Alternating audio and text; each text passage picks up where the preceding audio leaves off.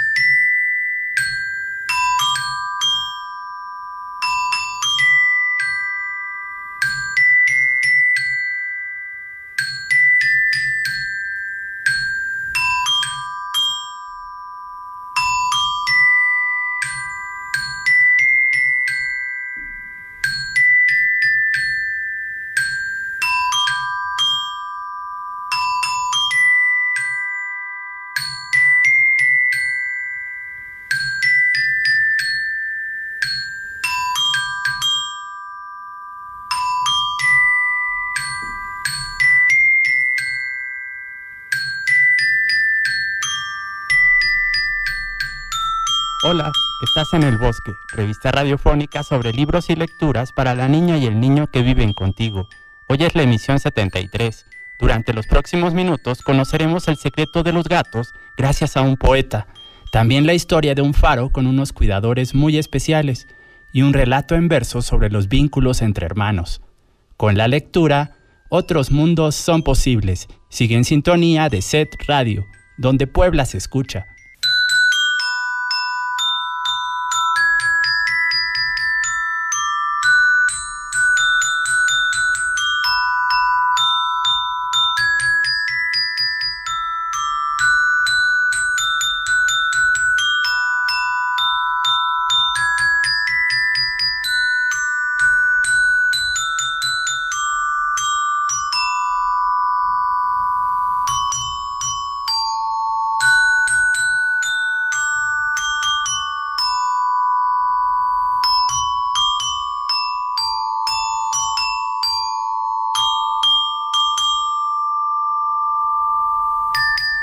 En que el poeta apareció, los gatos estaban en sus cosas.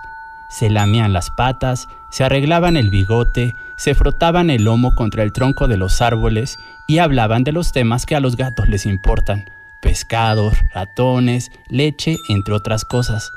El poeta buscaba un lugar donde dejar sus palabras, un lugar donde el viento no se las llevara, un lugar donde los monstruos no se las comieran, si los gatos son amantes de la luna, la noche y los tejados, sabrán apreciar un verso, pensó el poeta, y casi susurrando les dijo, así era la felicidad, breve como el sueño del aroma derribado, o el baile de la solterona loca frente al espejo roto. Pero los gatos no sabían qué era la poesía, y se fueron saltando por los techos detrás de la gata más elegante y hermosa del vecindario, convencidos de que el amor gatuno valía más que las palabras de un desconocido. El poeta volvió entonces a su mundo, volvió a las fuentes de sodas, a las estaciones de trenes viejas y oxidadas, al olor del pan amasado, a las lentas tardes de los domingos, a las ventanas empañadas, al leve deslizarse de remos en el agua. Los gatos se quedaron en el suyo, trepando a los árboles, corriendo detrás de un ovillo de lana, dejando que el sol de la tarde los adormeciera o paseando con la elegancia de un dandy por los muros y las cornisas del vecindario. Una tarde de otoño, el poeta volvió a caminar sin rumbo, se perdió en las calles grises, en las palabras repetidas de los predicadores, pero antes de perderse del todo, los encontró de nuevo.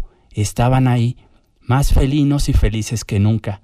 Supuso que eran jóvenes porque jugaban todo el tiempo a atraparse la cola, a perseguir las bolsas de plástico que el viento elevaba, a saltar sobre sus patas dibujando en el aire cabriolas y saltos mortales. El poeta se inclinó para estar más cerca de ellos. Dijo un par de palabras que resbalaron por una alcantarilla. Otro par de palabras se lo llevó una ventolera y el tercer par se enredó en los rayos de una bicicleta. El último de los versos atravesó el corazón de los gatos más jóvenes. El viento trae olor a terneros mojados. El viento trae olor a terneros mojados, dijo dos veces el poeta. Y aunque los gatos no entendieron demasiado bien qué había dicho, se quedaron quietos, como quien juega al 1, 2, 3 encantado, mientras las palabras rebotaban dentro suyo igual que las luciérnagas perdidas. El poeta se fue silbando, como un desconocido puede hacerlo en el bosque, y los gatos se quedaron ahí sin saber qué hacer con tantas palabras. Durmieron con ellas, Intentaron hacerlas flotar en los pocillos con leche, las persiguieron como si fueran ovillos de lana, se, encresparon delante de ellas, les ronronearon, incluso les pasaron la lengua una y otra vez esperando que ocurriera lo que había ocurrido cuando el poeta pronunció esas palabras, pero no tuvieron suerte. ¿Y qué fue lo que ocurrió cuando el poeta dijo lo que dijo? preguntó un gato viejo y sabio. Los gatos jóvenes intentaron explicarle, fue como zambullirnos en un mar de leche, dijo uno. Fue una sensación bella como el aroma de mil pescados, dijo otro. Fue, fue como vivir en un mundo sin perros, apuntó el tercero. El gato viejo y sabio dio vuelta sobre sí mismo. Luego se sentó sobre un cesto de basura y pensó mucho apoyando su frente en una de sus patas. No podemos quedarnos así, dijo luego de un rato. Hay que ir a buscar ese poeta, ordenó con voz de soldado. Pero, ¿dónde viven los poetas? Los gatos sabían dónde vivían los lecheros, también sabían dónde vivían los dueños de las carnicerías, o dónde tenían sus casas los millonarios y los pobres. Pero los poetas, ¿dónde vivían los poetas? Lo buscaron por cielo, mar y tierra. Era un ejército de gatos repartidos por todos los rincones de la ciudad. Revisaron los edificios más altos, las estaciones de metro, las copas de los árboles, las escuelas, las alcantarillas, los cementerios, los museos y los jardines, las bibliotecas, las fuentes de sodas, las vecindades, los centros de urgencias, las vinaterías, las pastelerías, también los hipódromos, pero en ninguno de esos lugares lo encontraron. No tuvieron suerte. Pero un día de ventoleras y sol tibio, el gato viejo y sabio vio venir a un hombre que parecía un zancudo elegante. Supuso que debía ser el poeta. Caminó junto a él con la cola levantada y se frotó contra sus piernas hasta que el poeta se detuvo. Se inclinó y lo acarició con el amor que solo un gato puede entregar a otro gato. Entonces le susurró al oído lo siguiente. Nunca dejaremos de correr para acompañar a los niños a saludar el paso de los trenes. Luego se alejó sin mirar atrás mientras el gato viejo y sabio intentaba mantener vivas esas palabras, que no se apagaran, que no se las llevara el viento, que no se murieran. Como pudo, llegó con ellas donde estaban los otros gatos y las repitió una por una, tal como las hubiera dicho el poeta. Entonces, los gatos jóvenes y también los gatos viejos sintieron lo que antes habían sentido, que aquello era como zambullirse en un mar de leche, que en esas palabras habitaba el aroma de mil pescados, que oírlas era como vivir en un mundo sin perros. Los gatos buscaron largo tiempo al poeta, lo hicieron por cielo, mar y tierra, pero el hombre que parecía un zancudo elegante jamás volvió a aparecer. Desde entonces pasean por los tejados y las cornisas, hunden sus bigotes en la leche, se lamen y relamen las patas buscando un poema, una estrofa, un verso, incluso dejan su mirada suspendida en el tiempo, como oídos, como si lo vieran de nuevo, como si estuviera de vuelta, como si esas palabras resonaran de nuevo, igual que un ronroneo luminoso en el interior de su pecho. Esta es la historia El secreto de los gatos del autor Marcelo Simonetti, con ilustraciones de Leonor Pérez. Está publicado por el sello Planeta Lector.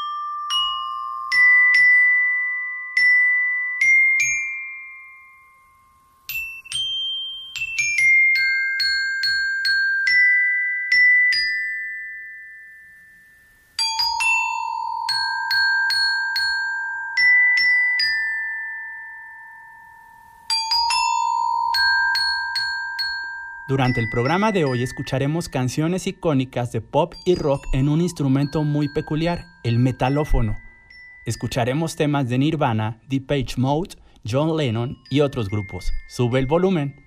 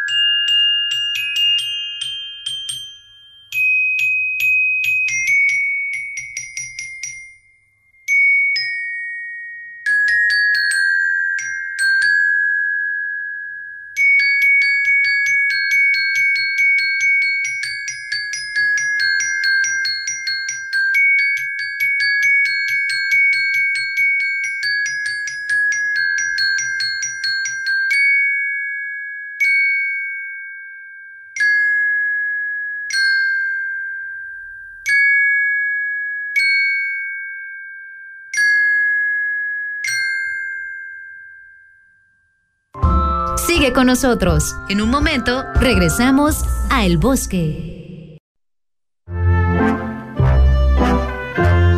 Estamos de vuelta para descubrir más historias en el bosque. Comunícate a los teléfonos 2222 7377 16, 2222 7377 17, 800 224 3000, 224 3000.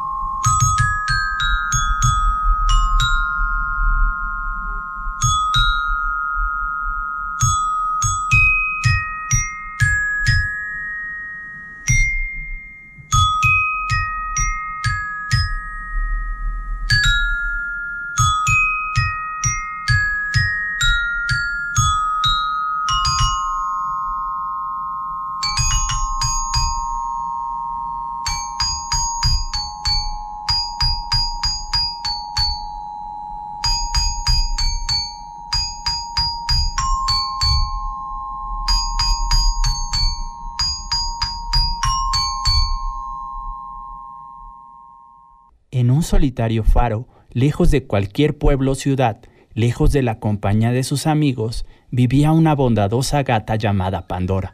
Pandora llevaba cuatro largos años viviendo completamente sola en ese faro y estaba comenzando a sentirse cansada.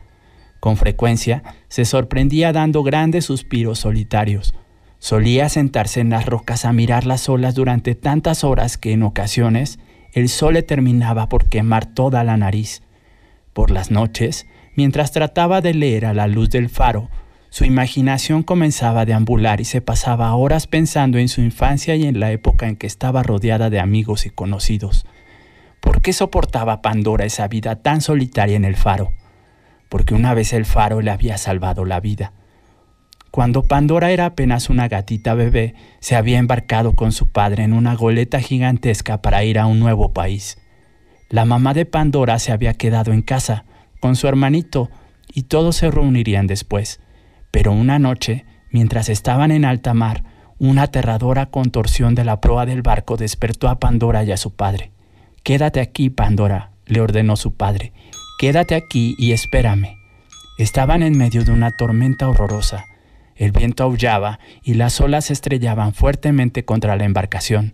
Peor aún, una espesa niebla se había extendido sobre el agua, y es la niebla, más que ninguna otra cosa, la que hace naufragar a las naves.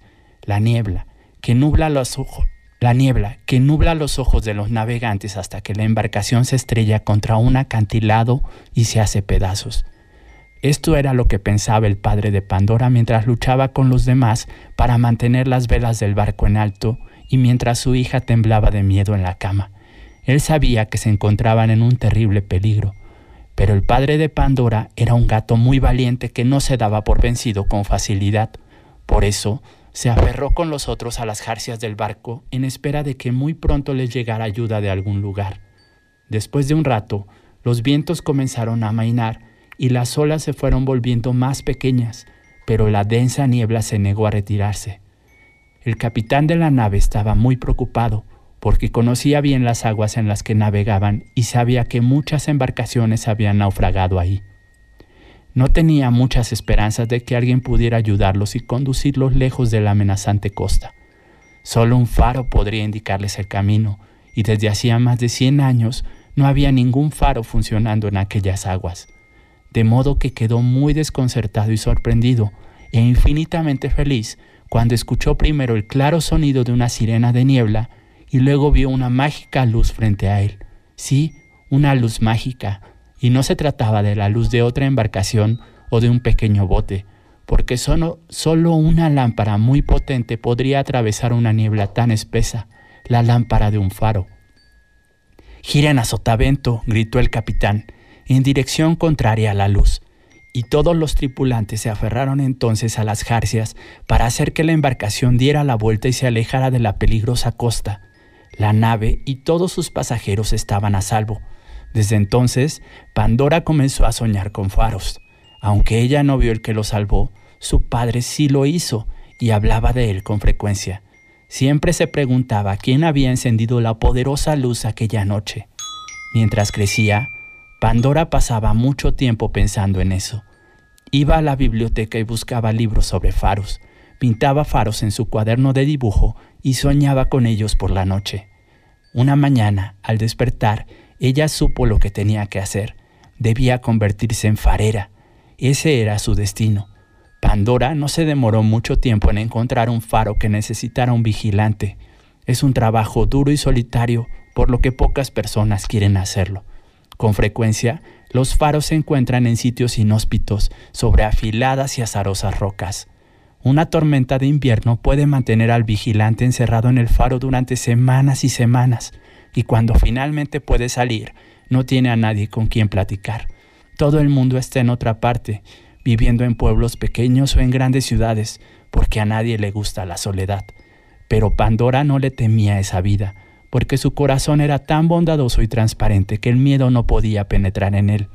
Los barcos que surcaban esas aguas impredecibles llevaban a padres, madres, hermanos y niños que necesitaban orientación, y Pandora sabía que podía dárselas. Por ello, llevaba cuatro largos años haciendo ese trabajo con dedicación. A lo largo de esos años había visto muchas tormentas terribles y había permanecido despierta durante muchas noches de invierno, cuidando la gigantesca lámpara y haciendo sonar la sirena. Pandora no sabía cuántas vidas había salvado, pero lo que sí sabía es que había salvado algunas.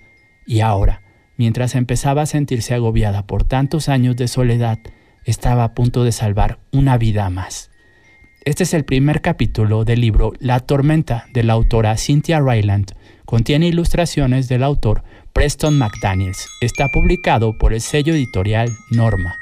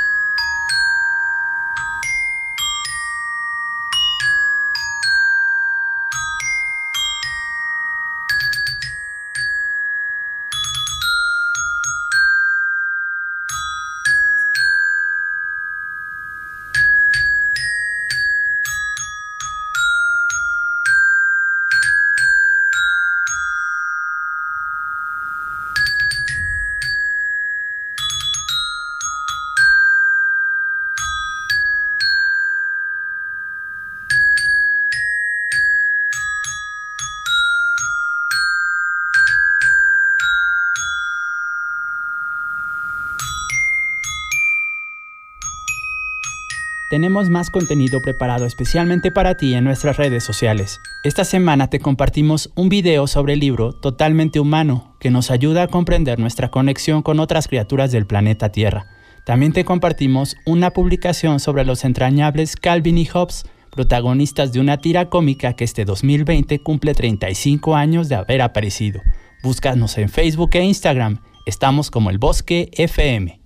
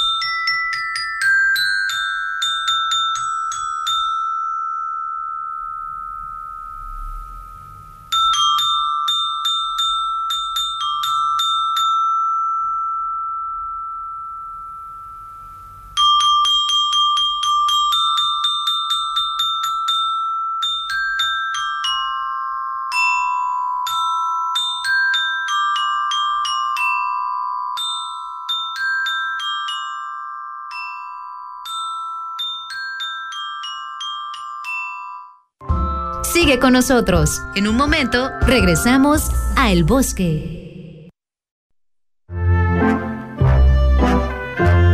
Estamos de vuelta para descubrir más historias en el bosque. Comunícate a los teléfonos 2222 7377 16, 2222 7377 17, 800 224 3000, 224 3000.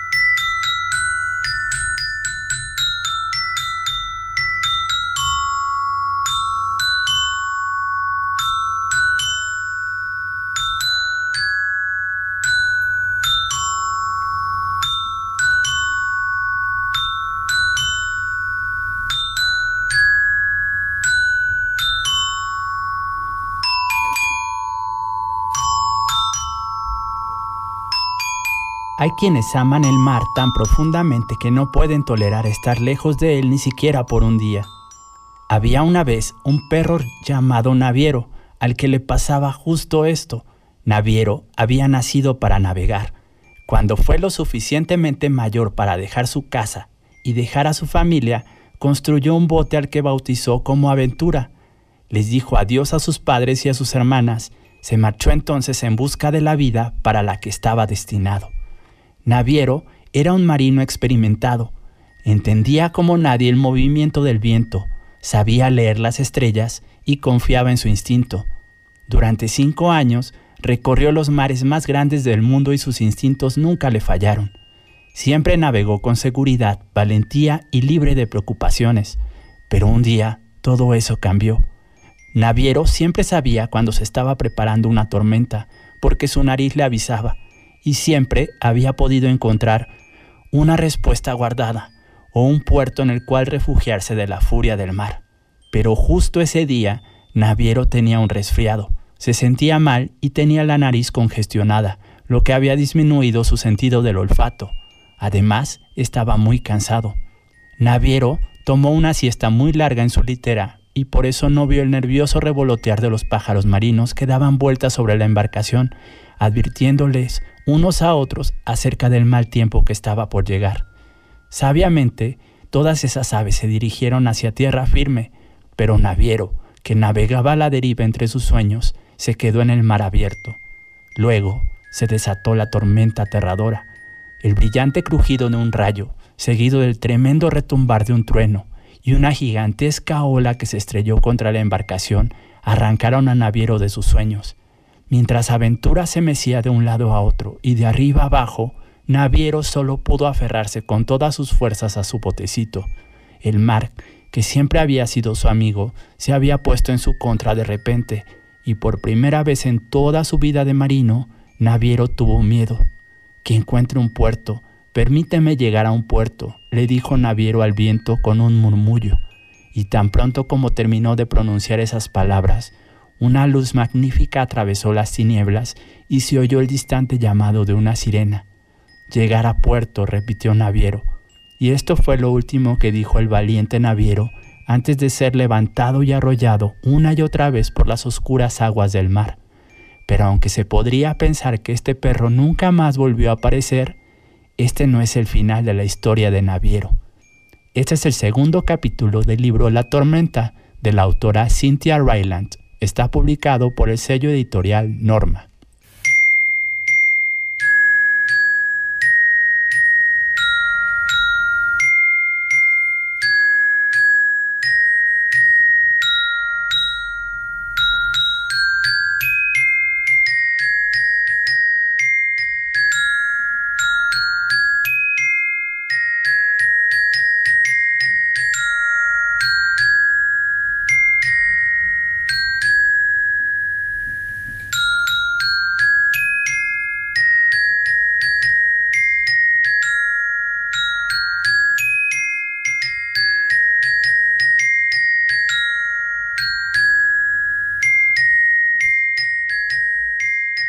Naviero se despertó, se preguntó si tal vez la tormenta había sido solo un sueño. Estaba acostado en una camita de madera, cubierto con una colorida colcha estampada, y ya no estaba en el mar, sino mirando hacia él a través de una ventana. Naviero se dio unos golpecitos en la cabeza para asegurarse de que no estaba soñando, y justo cuando estaba a punto de poner los pies sobre el piso de madera que brillaba de limpio, la puerta de su habitación se abrió y entró una gata. La gata sonreía y tenía un delantal amarrado en la cintura. En las manos llevaba una bandeja con té y muchas galletas. Buenos días, le dijo, y puso esa bandejita en la mesita que había junto a la cama. Esperaba que estuvieras despierto. Me llamo Pandora. Sin estar completamente seguro de no estar soñando, Naviero extendió la mano para estrecharla de la gata. Yo soy Naviero, le dijo. Al menos eso creo. Pandora sonrió. Tuviste una travesía bastante difícil. La verdad pensé que era la última, le respondió Naviero. Pandora entonces le sirvió una taza de té con aroma a flores. Agradecido, Naviero la bebió toda. Pandora le dijo que sí era una sorpresa encontrar a una persona, sobre todo entre toda esa agua salada y las tormentas. No me explico cómo estoy vivo, dijo Naviero. Yo tampoco, le contestó Pandora. Cuando te encontré en la playa hace tres días creí que estabas muerto. ¿Llevo tres días aquí? preguntó Naviero aterrado. Sí, le dijo Pandora sonriendo. Has estado todo este tiempo durmiendo como un bebé. Naviero movió la cabeza. Solo recuerdo que estaba debajo de... de algo. Mi barco, mi barco, ¿lo has visto? Aún no, le respondió Pandora, pero es posible que esté en un lugar más apartado de la costa. Cuando puedas caminar, iremos a buscarlo. Cuando pueda caminar, preguntó Naviero. Sí, es por tu pierna, le dijo Pandora. Naviero se quitó la colcha y se quedó atónito cuando vio que tenía la pierna izquierda vendada y entablillada desde la rodilla hasta el pie. Cielo santo, dijo, pero no siento nada. No debería tener mucho dolor. Pandora sonrió. Soy una especie de doctora, le dijo. He estudiado las propiedades de las plantas y sé cuáles son curativas. Te envolví la pierna en hojas de plátano para aliviar la hinchazón, y las tablillas ayudarán a sanar tu fractura. ¡Qué sorpresa! dijo Naviero. Pandora se sonrojó con orgullo. ¿Vives sola aquí? le preguntó Naviero mientras bebía su té a sorbos. Ahora Pandora también se había servido una taza de té. Sí, totalmente sola, le dijo, aunque tengo amigos que viven en el pueblo cercano y en la isla. Voy a verlos de vez en cuando, pero muy de vez en cuando en realidad. Son animales además migratorios, le dijo Pandora, de manera que solo los veo o en la primavera o en el otoño, cuando van hacia el norte o hacia el sur. Está, por ejemplo, mi amigo Atolón, una ballena gris. ¿Conoces personalmente a una ballena? preguntó sorprendido Naviero. Claro que sí, dijo Pandora. Después de que logras romper el hielo, las ballenas son muy sociables. Pregúntales por sus hijos y se quedarán hablando por horas y horas. También está mi amigo Henry. Él es una golondrina de mar. Por lo general, tiene tanta prisa que ni siquiera aterriza. Sencillamente revolotea sobre mi cabeza mientras me pregunta cómo estoy de salud, cómo va mi jardín y cosas así. Luego se marcha. Henry vuela seis mil millas cada año. ¿De verdad? le preguntó Naviero. Sí, en verdad se mantiene muy en forma con todo ese vuelo. Pero entonces, ¿casi siempre está sola? le preguntó de nuevo Naviero. Casi siempre, contestó Pandora. Naviero movió la cabeza un poco. Nunca pensé que encontraría a alguien como yo, le dijo. ¿Como tú? preguntó sorprendida Pandora. Alguien que ame la vida solitaria en el mar, dijo Naviero. Yo casi siempre estoy en el mar, casi siempre estoy solo, como tú. Pandora sonrió y pensó por un momento. No estoy segura de que yo ame la vida solitaria, le dijo. Eh, solo la llevo, solo llevo una vida solitaria. ¿Y por qué? le preguntó Naviero. Porque mi destino es salvar vidas, como la tuya, y luego le sirvió a Naviero otra taza de té. Este es el tercer capítulo de La Tormenta, de Cynthia Ryland, con ilustraciones de Preston McDaniels. Está publicado por el sello editorial Norma.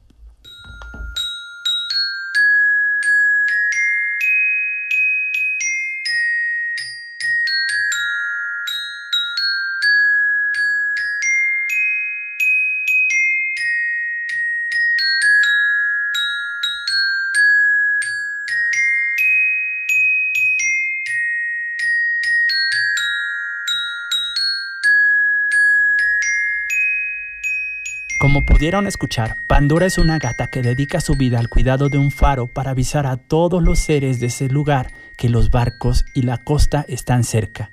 Un día rescata a un perro marino llamado Naviero. A partir de ese momento, la vida de ambos se transforma. En esta hermosa historia, los dos personajes aprenden a compartir las distintas actividades que implica la vida del mar, pero sobre todo, a hacerse compañía el uno al otro la tormenta de Cynthia Ryland y Preston McDaniels está publicado por el sello editorial Norma.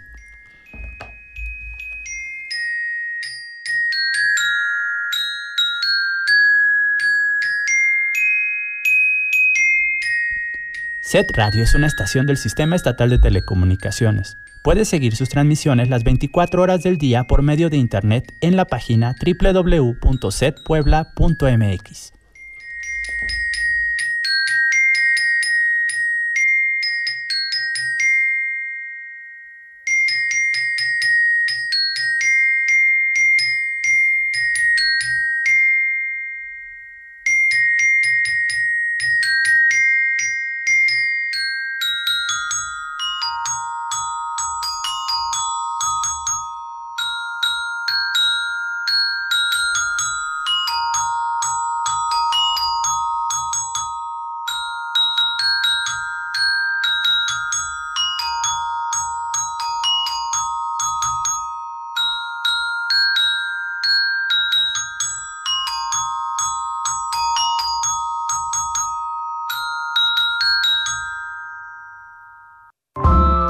con nosotros. En un momento regresamos a El Bosque.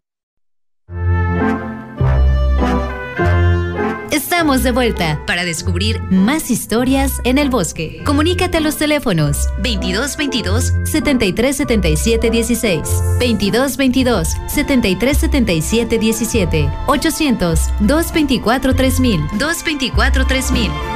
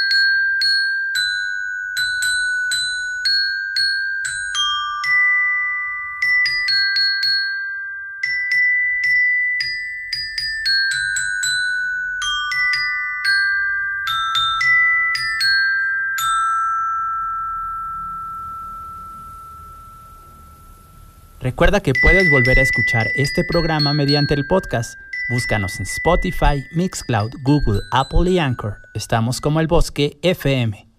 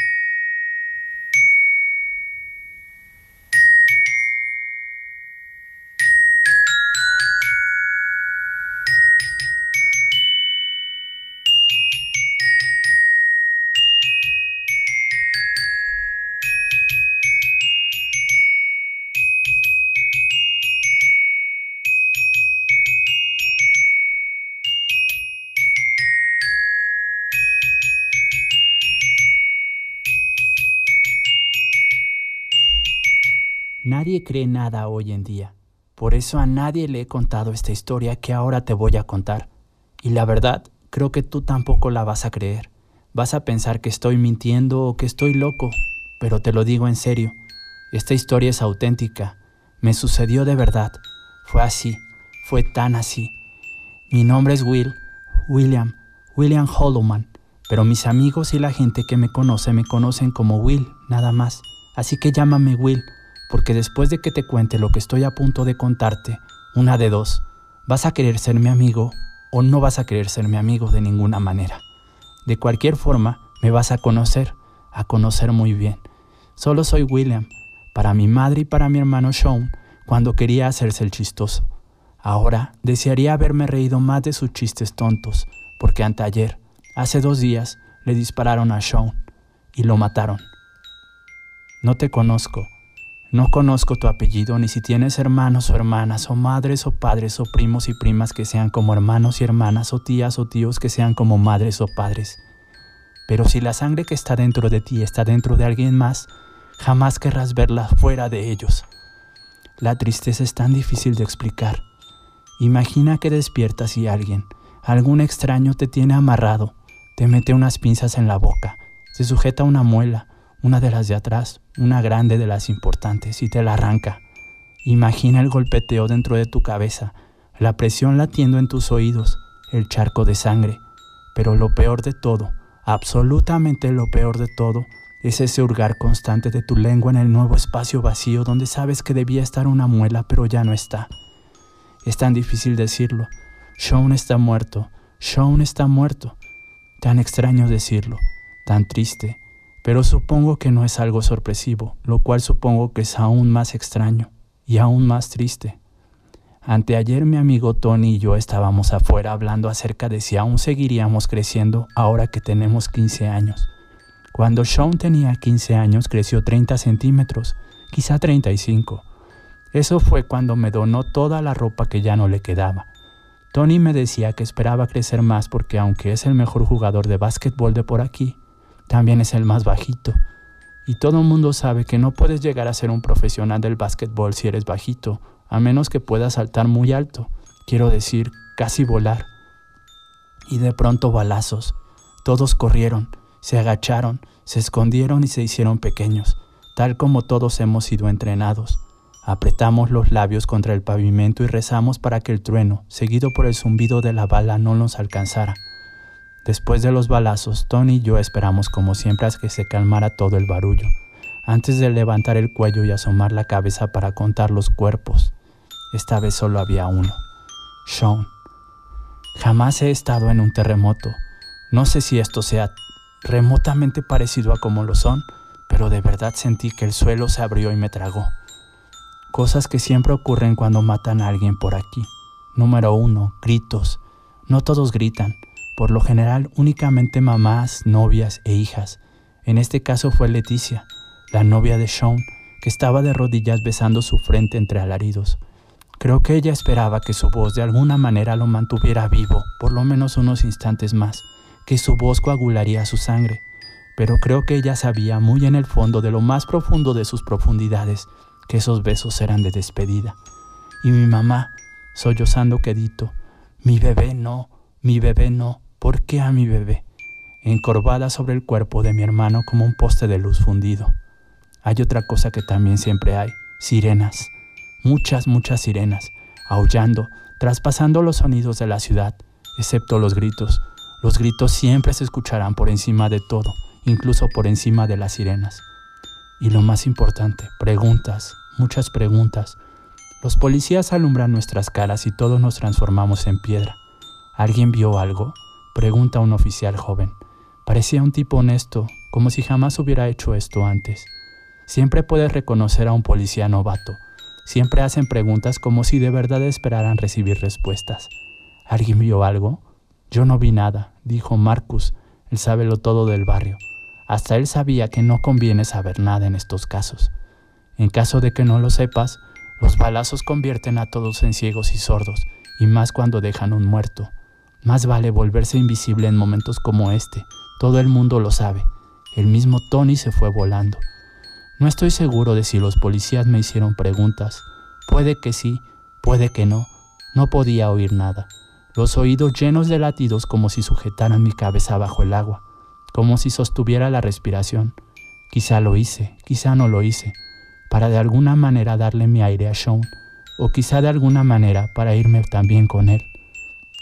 Cuando las cosas malas suceden, normalmente podemos levantar la vista y mirar la luna grande y clara brillando sobre nosotros. Eso siempre me ha hecho sentir mejor, como que hay algo allá arriba iluminándonos en la oscuridad. Pero anteayer, cuando Sean murió, la luna estaba apagada. Alguien me dijo que una vez al mes la luna se extingue y se vuelve nueva, y a la noche siguiente regresa como siempre. Te diré algo, la luna tiene suerte de no estar aquí abajo, donde jamás hay nada nuevo. Me quedé allí parado, con la quijada apretada tanto como para moler mis dientes y hacer los polvos, y miré a Sean, allí tirado como algún mueble desechado, como un viejo sofá manchado adornado con una cadena de oro. Esos hijos de puta ni siquiera se la robaron. Pensamiento aleatorio. La sangre, cuando empapa una playera, un pantalón de mezclilla, unas botas, parece jarabe de chocolate a la luz de los candiles. Pero sé muy bien que la sangre no tiene nada de dulce. Sé que no se parece al jarabe de chocolate para nada. En su mano, una bolsa de plástico de la tienda de abarrotes blanca con letras rojas. Gracias por su compra, gracias por su compra, gracias por su compra. Que tenga un bonito día. Dentro de esa bolsa, un jabón especial para mi madre. La he visto rascarse hasta sangrar, arrancarse costras y de piel como escamas, maldecir esa cosa invisible que se la quiere devorar por dentro. Quizá haya algo invisible que nos quiere devorar a todos como si fuéramos carne asada. El rencor aquí se hereda, igual como se heredan a los más chicos las playeras de marca, siempre enormes y sin planchar se hereda como un cofre lleno de monedas falsas o como un mapa de tesoro que no lleva a ninguna parte. Vino a tocar a la puerta de mi hermano, la tiró a patadas, entró en su vida y se llevó todo excepto su cadena de oro.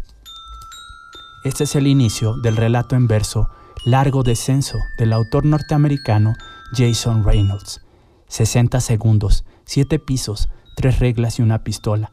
Al hermano mayor de Will le dispararon. Está muerto. Will siente una tristeza tan grande que no la puede explicar, porque en su barrio se aplican tres reglas. Número uno, no llorar. Número dos, no delatar. Número tres, tomar venganza. Pero las balas a veces fallan. Puedes equivocarte y matar al tipo equivocado, y siempre hay alguien más que también sabe seguir las reglas. Largo Descenso, de Jason Reynolds, está publicado por el sello editorial Lo que leo.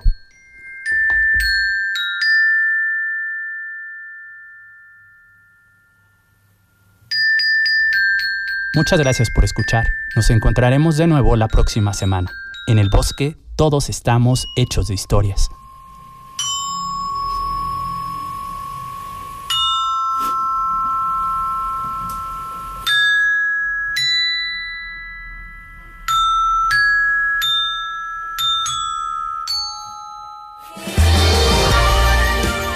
Recuerden guardabosques. Nos volveremos a escuchar el próximo sábado. El próximo sábado. De 10 a 11 de la mañana en Puebla FM, la radio de Puebla. La radio de Puebla.